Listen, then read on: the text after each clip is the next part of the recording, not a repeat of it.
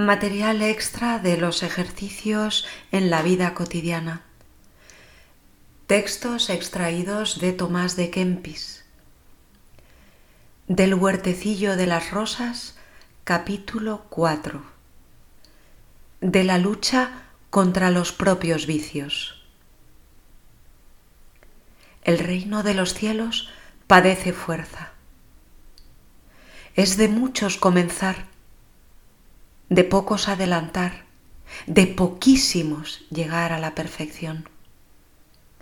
Porque o nos dejamos arrastrar de las pasiones de la carne, o nos levantamos con la soberbia, o nuestro ánimo se quebranta con las adversidades. Oh dolor, rara vez se encuentra en este mundo quien busque puramente a Dios y se venza perfectamente y se deje totalmente a sí mismo. Dijo cierto devoto, la perfección es ave rara.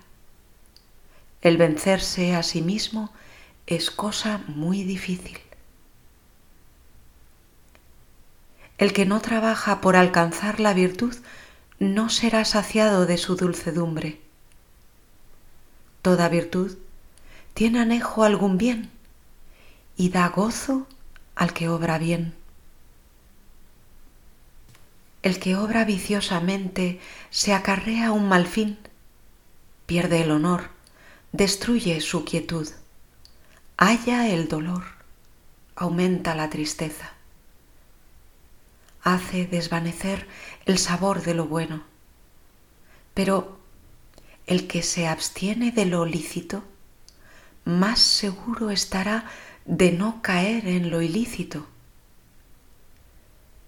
El que aprieta la lengua del can no temerá su mordedura y el que guarda estrictamente el silencio no ofende en sus palabras. El que de buena gana se esconde y calla está lejos de toda mentira, de contiendas, de murmuraciones, de maldiciones, de iras y quejas. El que no oye la maldad ni ve la vanidad, más fácilmente las evita y no cuida de pensar en cosas semejantes, porque la guarda de los sentidos es causa de la pureza maestra de la paz, aposento de la devoción. Cuando la ira viene a la mente, la sabiduría se aparta del prudente. El que habla con ira se asemeja a un perro que ladra, pero el que responde mansamente quebranta el ímpetu de la ira y ofrece al afligido rosas en vez de espinas. Bendita sea la lengua del prudente, porque sana las heridas del que se aira. El que resiste a los vicios, cuando de presto nacen y parecen pequeños, con más facilidad los arroja de sí antes de que se fortalezcan. El que se da a los ejercicios devotos, orando y meditando las cosas celestiales, se asemeja al prudente hortelano que planta rosas y azucenas en su campo. El tal mucho gozará en el tiempo venidero con los santos ángeles en el paraíso del cielo. El que guarda la pureza del alma y cuerpo se hace semejante a los ángeles. Es esclavo de los demonios el que se deja vencer de los vicios y se deleita en malos pensamientos. Es recia pelea el resistir al deleite, pero más recia será la pena que vendrá al ser atormentado en los fuegos eternos. Un fuego se vence con otro fuego. Un clavo se saca con otro clavo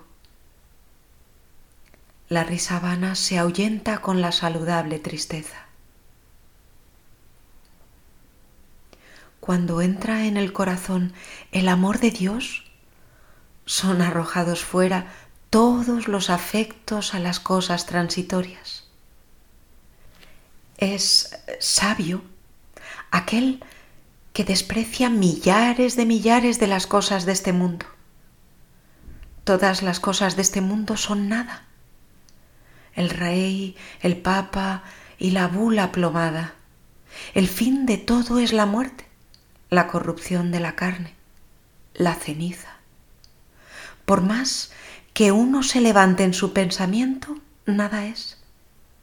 La muerte lo quita todo en un instante. Dichoso el que se considera en el mundo como peregrino, pues tiene en el cielo su domicilio. Ave María y adelante.